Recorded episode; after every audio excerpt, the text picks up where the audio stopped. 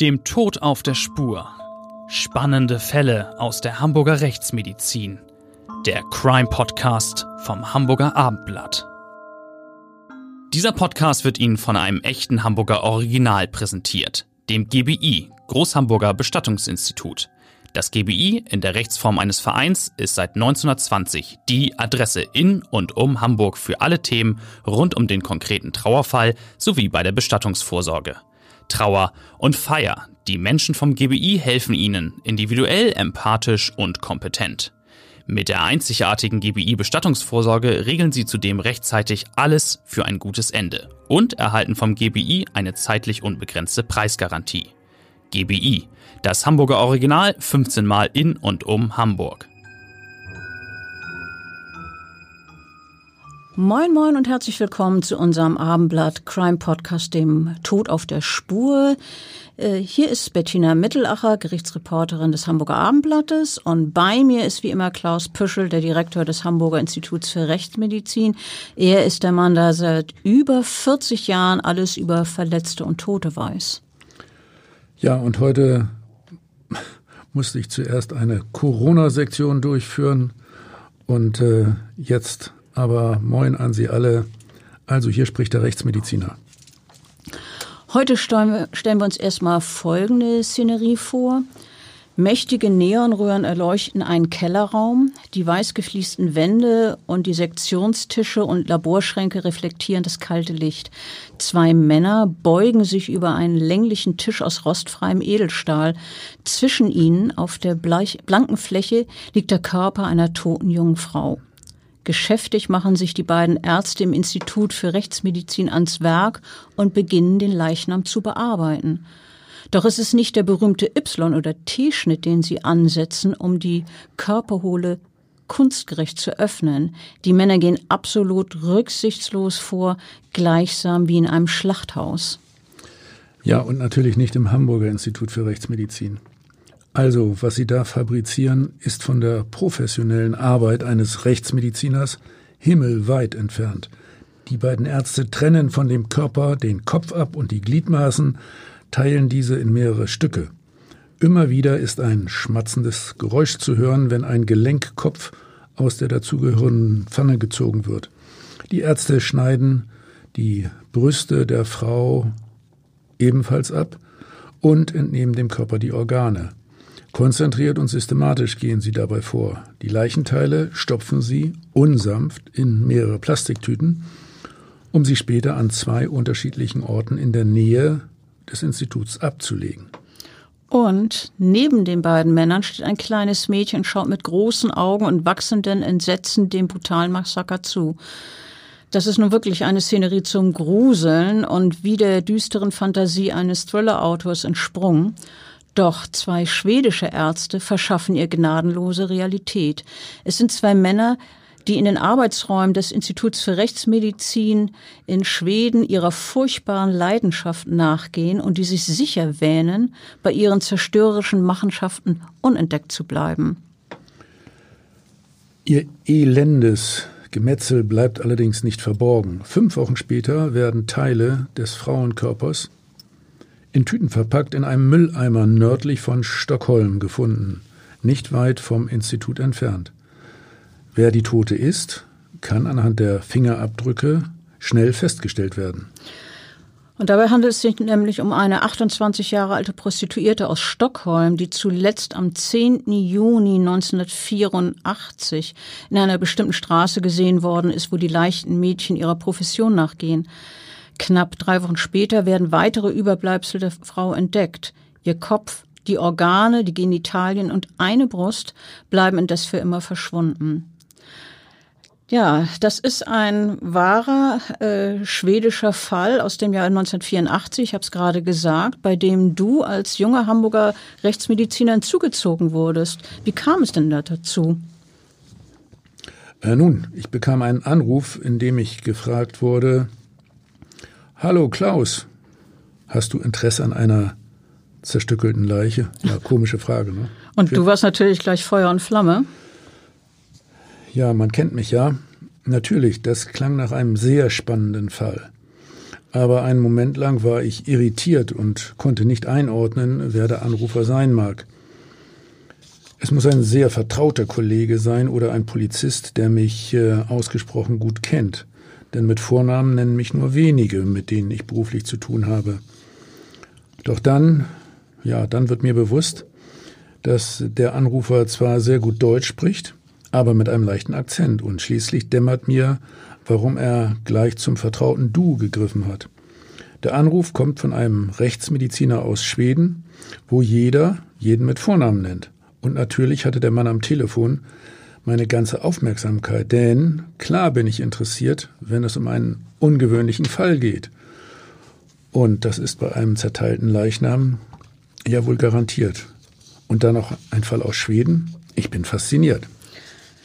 Ja, nun stellt sich die Frage, wer hat die junge Frau getötet?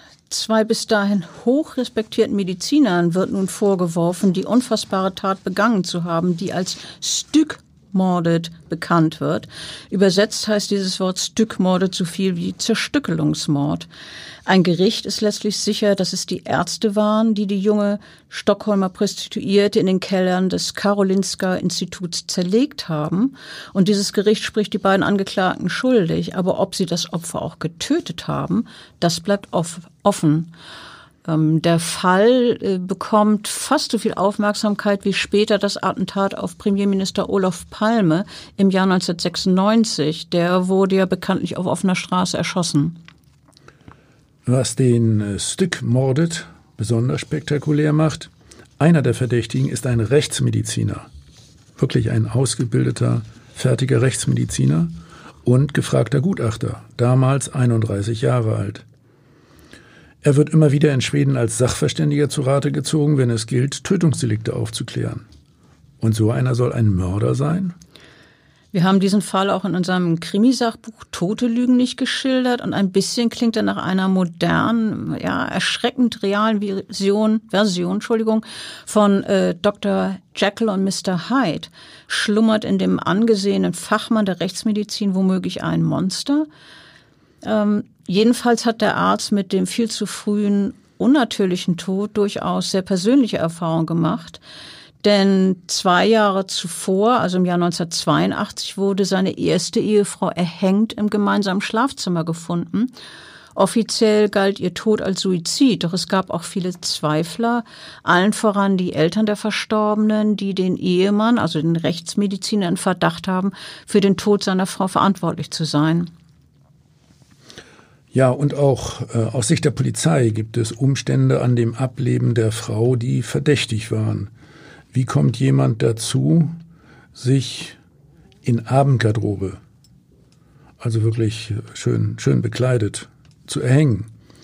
Und äh, ist der Bettpfosten in Abendgarderobe nicht ein merkwürdiger Platz, um die Schlinge zu knüpfen? Aber als Rechtsmediziner kann ich nur wiederholen, was ich immer wieder auch über ungewöhnlich, ungewöhnliche Fälle sage. Es gibt nichts, was es nicht gibt. Und äh, Selbstmörder wollen manchmal besonders schön sein. Aber äh, auch bei diesem Fall gibt es äh, weitere Indizien, Indizien, die die Polizei aufmerksam werden lässt, denn der Rechtsmediziner kommt den Ermittlern nach dem angeblichen Suizid seiner Frau erstaunlich abgebrüht vor. Ihm scheint das Versterben nicht wirklich zu erschüttern, sondern ja, man hat geradezu den Eindruck, dass es ihn anspornt. Ähm, er, dessen besonderes Interessengebiet schon länger der Tod durch Strangulation ist, veröffentlicht tatsächlich zwei Monate nach dem Tod seiner Gatten, Gattin den ersten seiner viel beachteten Aufsätze über dieses Thema. Und Tod durch Erhängen bzw. Suizid durch Erhängen ist auch sein wissenschaftlicher Schwerpunkt bei diversen Kongressen. Tatsächlich bin ich diesem Mann bei einer Fachtagung in Kopenhagen im Juni 1982, also zwei Jahre vor dem spektakulären Mord an der Prostituierten, äh, begegnet. Ich kann mich noch vergleichsweise gut daran erinnern. Äh, dieser Kollege hielt als 39. Redner einen Vortrag über spezielle Obduktionsbefunde bei jungen Drogentoten. Und ich war als 41. Referent, also der übernächste nach ihm, dran und habe über besondere Aspekte des Ertrinkungstodes gesprochen. Wenn du, wenn du sagst, du erinnerst dich so gut an diese Begegnung, äh, was ist dir denn von dem Mann so persönlich äh, noch in Erinnerung, ein Eindruck? Der schwedische Kollege war äh, ein, ein offensichtlich ehrgeiziger und auch sehr äh, fähiger Mediziner, speziell als Wissenschaftler äh, erkennbar engagiert und, und äh, galt tatsächlich als besonders fähiger Nachwuchsmann. Ich erinnere mich an ihn als einen ja, schmalen, blassen äh, Wissenschaftlertyp mit dichtem blonden Haar und durchdringendem Blick. Später als Verdächtiger in äh, diesem ganz besonderen Mordprozess äh, wurde er als Person so mit stechenden Augen beschrieben. Aber deine frühere Begegnung mit diesem Verdächtigen war natürlich nicht der Grund, weshalb man für den Fall deine Expertise haben wollte, sondern deine besondere Fachkenntnis. Äh, dass ich in äh, Skandinavien war, kam damals relativ oft vor. Die Hamburger Rechtsmedizin hat seit Jahrzehnten intensiv Verbindungen nach Dänemark, Schweden, Finnland und Norwegen. Parallel dazu hatte ich seit der Studienzeit sehr intensive Kontakte nach Schweden, weil mein bester Studienkamerad Thomas, mit dem ich auf demselben Flur im Studentenwohnheim lebte, aus Schweden stammte. Über Thomas habe ich auch ähm, einen Professor für Rechtsmedizin in Schweden kennengelernt, in Lund, der Lehrstuhlinhaber. Dieser war es, der mich äh, kontaktiert hat, als es um den Fall in Stockholm ging. Er hat mich zu dem Fall der toten und zerteilten Prostituierten hinzugezogen, weil er wusste, dass ich mich wissenschaftlich äh, intensiv mit Leichenzerstückelung ja, schon damals beschäftigt hatte und darüber auch einen sehr umfangreichen rechtsmedizinischen Aufsatz in einem Fachjournal geschrieben hatte. Ja, dann warst du natürlich der Fachmann mit besonderen Kenntnissen, äh, wenn du, wenn das schon vorher ein besonderes Interessengebiet von dir war. Ja, und äh, klar, dass man dich für den Fall in Schweden gut gebrauchen konnte tote Körper brutal zerteilt. Äh, da hat es damals äh, zwischen den Jahren 1982 und 87 mehrere solche Fälle gegeben. Ähm, stets sind die Opfer Prostituierte und es wird natürlich schnell spekuliert, dass ein Serienmörder am Werk ist der ähm, in der einschlägigen Gegend von Stockholm auf grausamen Beutezug geht und äh, die ersten Opfer, das ist im Nachhinein natürlich ziemlich äh, ja perfide oder oder besonders ungewöhnlich, werden nämlich genau dem Mann zur Obduktion überlassen, der später als einer der beiden Verdächtigen verhaftet wird und vor Gericht gestellt wird, nämlich besagten Rechtsmediziner. Zu diesem Zeitpunkt ist er allerdings noch über jeden Zweifel erhaben und als Fachmann überaus geschätzt. Der äh, Forensiker legt dar, dass anhand der fachmännischen Art, äh, wie die toten Frauen zerlegt worden sind, der Täter spezielle Kenntnisse haben müsse. Vielleicht sei er von Beruf äh, Schlachter gewesen oder vielleicht auch jemand, der medizinisch bewandert ist. Und mit der Meinung äh, ist er auch nicht da alleine da gewesen. Da, da gab es nämlich auch noch einen, den renommierten Institutsdirektor. Der äh, ist sogar so weit gegangen, dass er sagte, dass der Täter wahrscheinlich sogar Erfahrung mit Obduktionen von menschlichen Körpern hat. Ähm, wie weit diese aber gehen könnte, lässt sich schwer beurteilen. Und äh, diese Frauenleiche, wir wissen ja, sie war ohne Kopf. Ähm, wird zu einem gutachterlichen Streitfall in der Rechtsmedizin, äh, denn der Kopf bleibt verschwunden. Ja, deswegen äh, hieß auch die Frage an mich ganz speziell, wie es zu beurteilen ist, wenn äh, ein Leichnam ohne Kopf gefunden wird. In diesem Fall war das Haupt der Frau so abgetrennt, dass äh, auch der Bereich Kehlkopf und Zungenbein fehlte. Diese wären aber insbesondere wichtig für die Frage, ob das Opfer ja stranguliert wurde. Ich kam zugegebenermaßen sehr wissenschaftstheoretisch zu der Schlussfolgerung, dass man die Todesursache bei dieser Frau in einer so solchen Konstellation ja ohne ohne Kopf und ohne Kehlkopf nicht zweifelsfrei feststellen kann. Also könnte es dann theoretisch auch sein, dass die Frau beispielsweise infolge eines Schlaganfalls gestorben ist? Gut, die war sehr jung, ist vielleicht nicht so wahnsinnig wahrscheinlich, aber ich verstehe, dass das äh, zumindest nicht ausgeschlossen werden kann. Das wäre dann natürlich ein äh, natürlicher Tod. Also ohne Kopf ist es nicht bewiesen, ob das Opfer nun vor fremder Hand umgebracht wurde. Und damit steht natürlich auch nicht fest, dass der Mann oder die Männer, die den Körper zerteilt haben, die Frau auch getötet haben. Genau. Allerdings, ich hatte schon damals äh, an einer Literaturanalyse und Auswertung eigener Sektionsfälle aus den vergangenen Jahrzehnten gearbeitet, woraus sich ergab, dass bei Leichenzerstückelung nahezu regelhaft ein Tötungsdelikt vorausgegangen war. Das Hast du auch ja was dazu sagen können, ob das dann äh, derjenige, der zerstückelt hat, auch der Mörder ist? Wahrscheinlich gab es dazu keine Erkenntnisse. Naja, äh, also wenn man sagt, Leichnam wird zerstückelt, dann ist es nahe, naheliegend, dass das der, der Täter war, mhm. der auch für ein Tötungsdelikt verantwortlich ist. Jedenfalls mhm.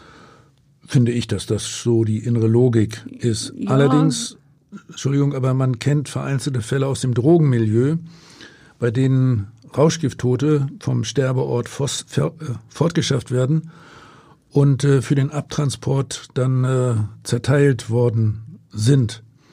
Und es gibt auch Konstellationen, bei denen eine Person, die eines natürlichen Todes gestorben war oder selbst verschuldet, von Unbeteiligten zerstückelt und entsorgt wurde. Also nicht völlig ausgeschlossen, dass es so etwas mal gibt, dass jemand den, den Leichnam loswerden will.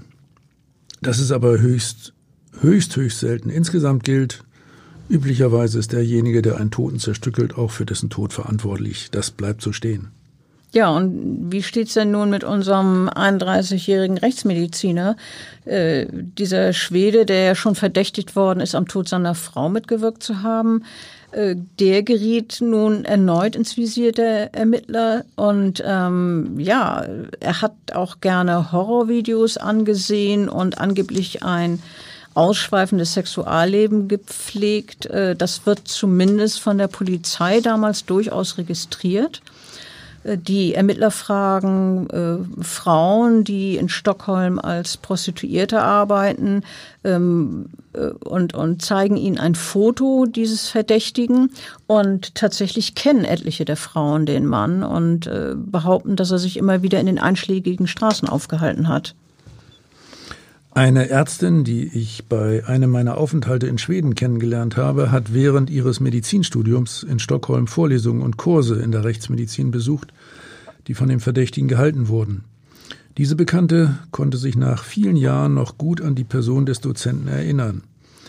Im Gedächtnis geblieben waren ihr seine auffällige Kleidung mit Lack, Leder und Metall. Im Sektionskurs kam zur Untersuchung und Demonstration einmal zufällig der Leichnam einer Prostituierten, die durch Rauschgift gestorben war.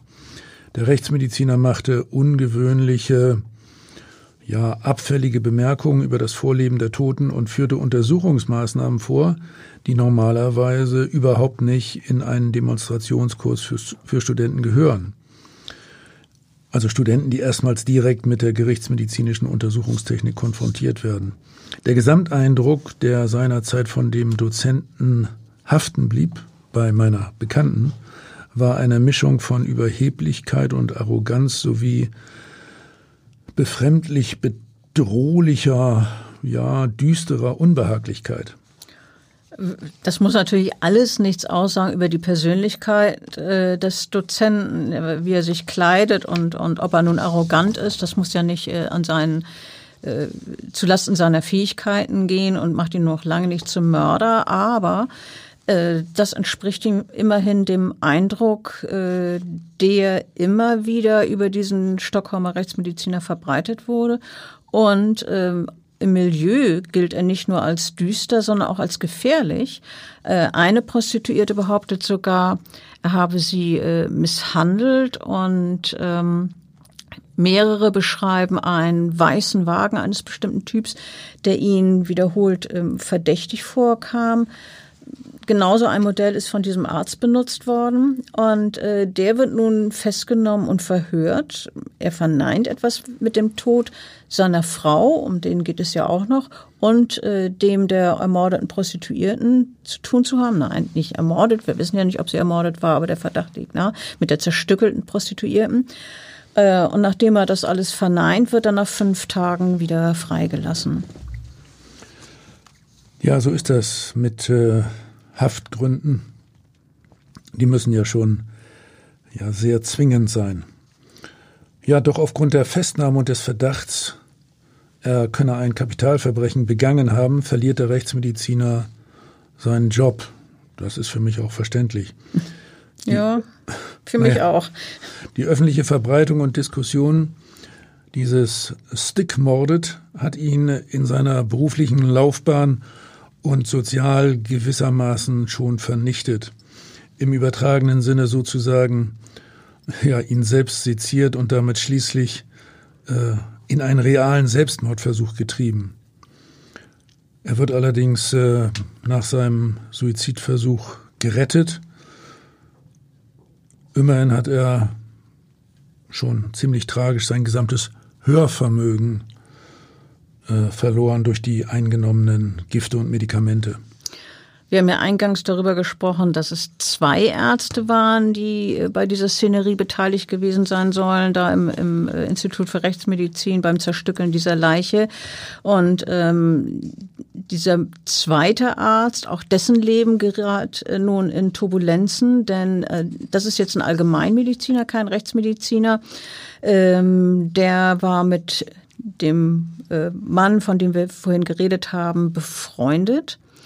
Und äh, nun erhebt dessen Frau Anschuldigungen gegen diesen zweiten Arzt. Sie wirft ihm nämlich vor, die gemeinsame kleine Tochter sexuell missbraucht zu haben.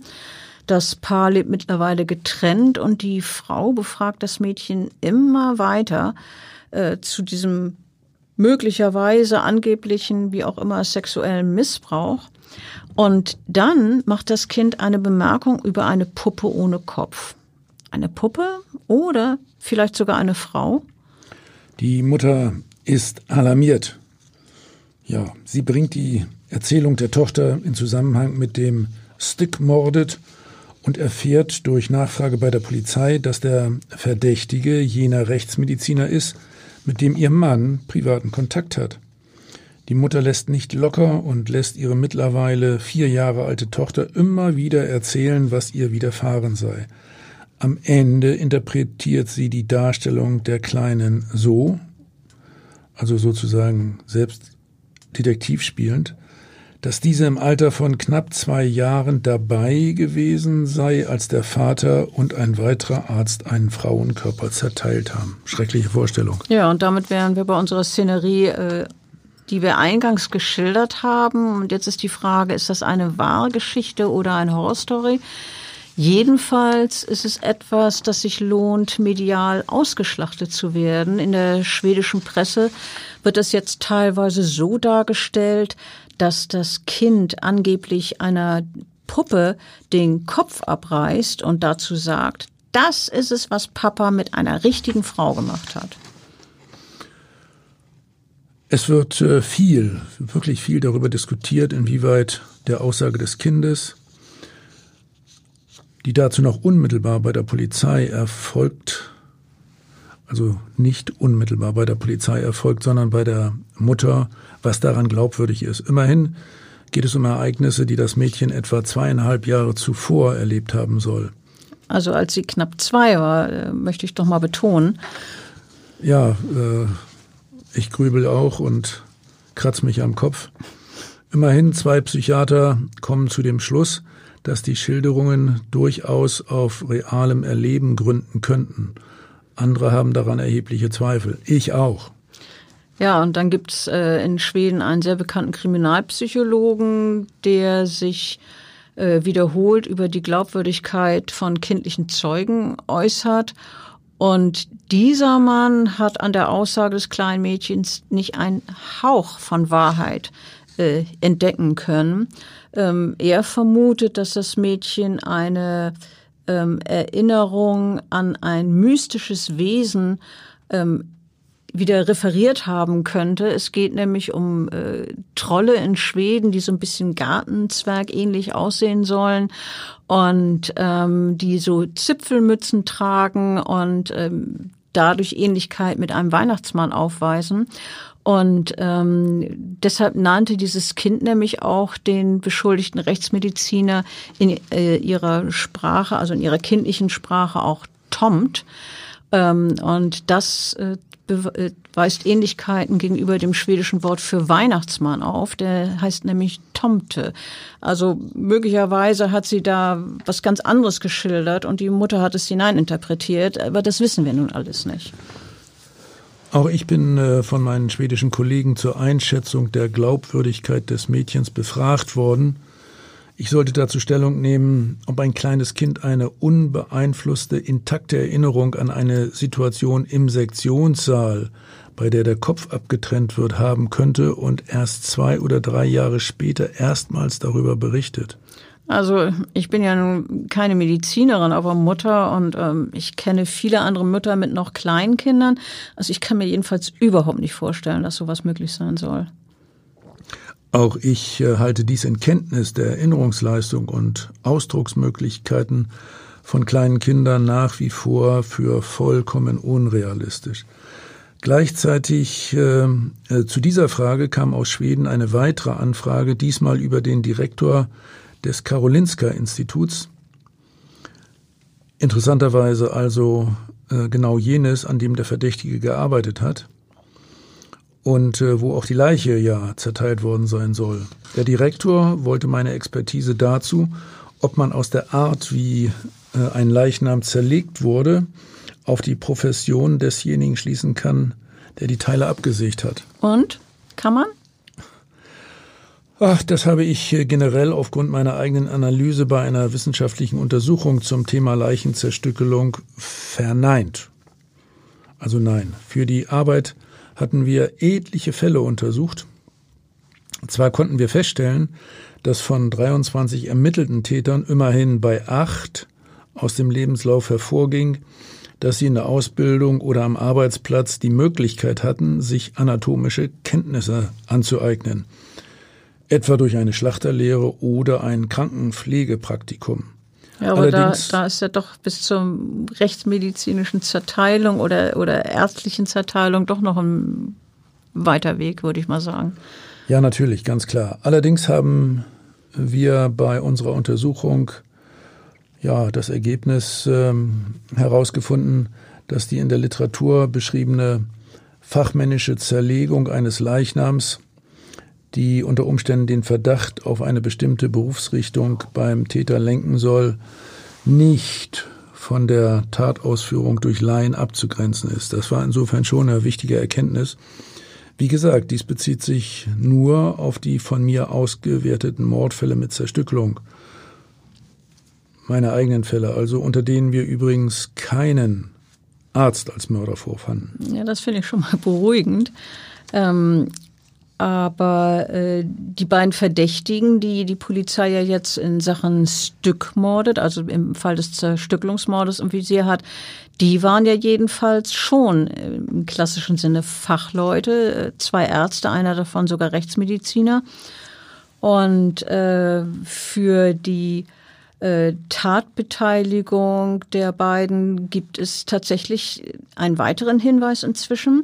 Äh, drei Jahre sind jetzt vergangen seit dem Mord an der Prostituierten, also 1987 haben wir jetzt äh, in unserer Geschichte. Und da kommen die Besitzer eines Fotoladens an und wenden sich an die Polizei. Und sie schildern eine merkwürdige Begebenheit, und zwar, dass ihnen Fotos zum Entwickeln überlassen wurde, die wirklich grauenhafte Bilder eines zerstückelten Leichnams zeigten. Ähm, und die, die, diese Besitzer dieses Fotoladens haben sich natürlich total gegruselt und äh, die erzählen nun der Polizei, die beiden Kunden hätten damals gesagt, ähm, es handelt sich bei diesen Fotos um Beweisstücke aus einer Top-Secret-Ermittlung.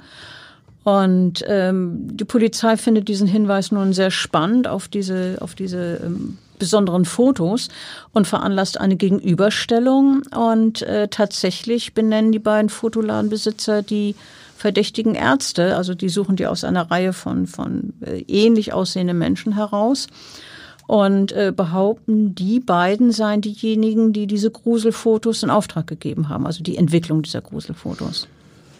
Ja, ich frage mich natürlich, warum sich äh, der Fotomann dann nicht schon mal früher eigenständig aus eigener Veranlassung bei der Polizei gemeldet hat. Ja, das ist durchaus ein äh, interessanter Gedanke. Also ich, ich wäre vielleicht vorher auch schneller dahin gegangen und nicht erst nach drei Jahren. Ja, nun reichen dennoch die Indizien aus Sicht der schwedischen Justiz für eine Anklage äh, gegen die Mediziner. Also man ist der Meinung, das reicht jetzt. Ihnen wird der Prozess gemacht, in dem Ihnen Mord an der Prostituierten sowie die spätere Zerstückelung der Leiche vorgeworfen wird. Und dem Allgemeiner, Allgemeinmediziner wird zusätzlich auch Kindesmissbrauch äh, vorgeworfen. Und tatsächlich äh, spricht eine Jury die Angeklagten schuldig. Ähm, aber bevor das Urteil offiziell vom Richter bestätigt werden kann und äh, dann das Strafmaß verkündet werden soll, passiert ein, ein aus Sicht der Justiz sehr missliche Sache, äh, denn einige der Junioren lassen sich von der Presse interviewen und das ist natürlich äh, nicht professionell, das macht sie befangen und äh, daraufhin wird der gesamte Prozess für ungültig erklärt. Ähm, ein Jahr später kommt es zu einem neuen Verfahren vor einem anderen Gericht und hier werden die beiden Männer vom Vorwurf des Mordes freigesprochen worden und der Allgemeinmediziner wird auch nicht wegen sexuellen Missbrauchs von Kindern verurteilt. Allerdings ähm, betont das Gericht die Überzeugung, dass die Angeklagten den Körper, den Körper, Entschuldigung, der Toten zerstückelt haben. Also davon gehen die ganz, ganz sicher aus. Allerdings können sie deswegen nicht mehr verurteilt werden, weil die Tat mittlerweile verjährt ist. Ich äh, darf noch mal sagen, das waren damals nicht Junioren, sondern Juroren, also Richter. Habe ich allen Ernstes Junioren gesagt? Das war natürlich Quatsch. Entschuldigung. Als Folge wird den Ärzten allerdings die Approbation entzogen. Dagegen klagen die Mediziner vor mehreren Gerichten und über Jahre, zuletzt vor dem Europäischen Gerichtshof für Menschenrechte. Doch die Entscheidung bleibt bestehen. Die beiden Verdächtigen haben wirklich immer wieder betont, dass sie unschuldig sind. Sie sagen, sie hätten weder etwas mit dem Tod der 28-Jährigen zu tun, auch nicht mit deren äh, Zerstückelung. Und äh, sie verklagen den schwedischen Staat schließlich auf 40 Millionen Kronen. Das muss man etwa durch zehn teilen. Dann weiß man, äh, wie viel Geld das also in Euro ist. Also ungefähr vier Millionen Euro wollen sie bekommen als Schadenersatz. Ja, Sie fordern die Summe als Schadenersatz für entgangenes Einkommen und für Rufschädigung. Sie können ja nicht mehr als Ärzte arbeiten. Auch mit dieser Klage beschäftigen sich mehrere Gerichte und lehnen sie allesamt ab. Die Entscheidung ist ebenfalls rechtskräftig.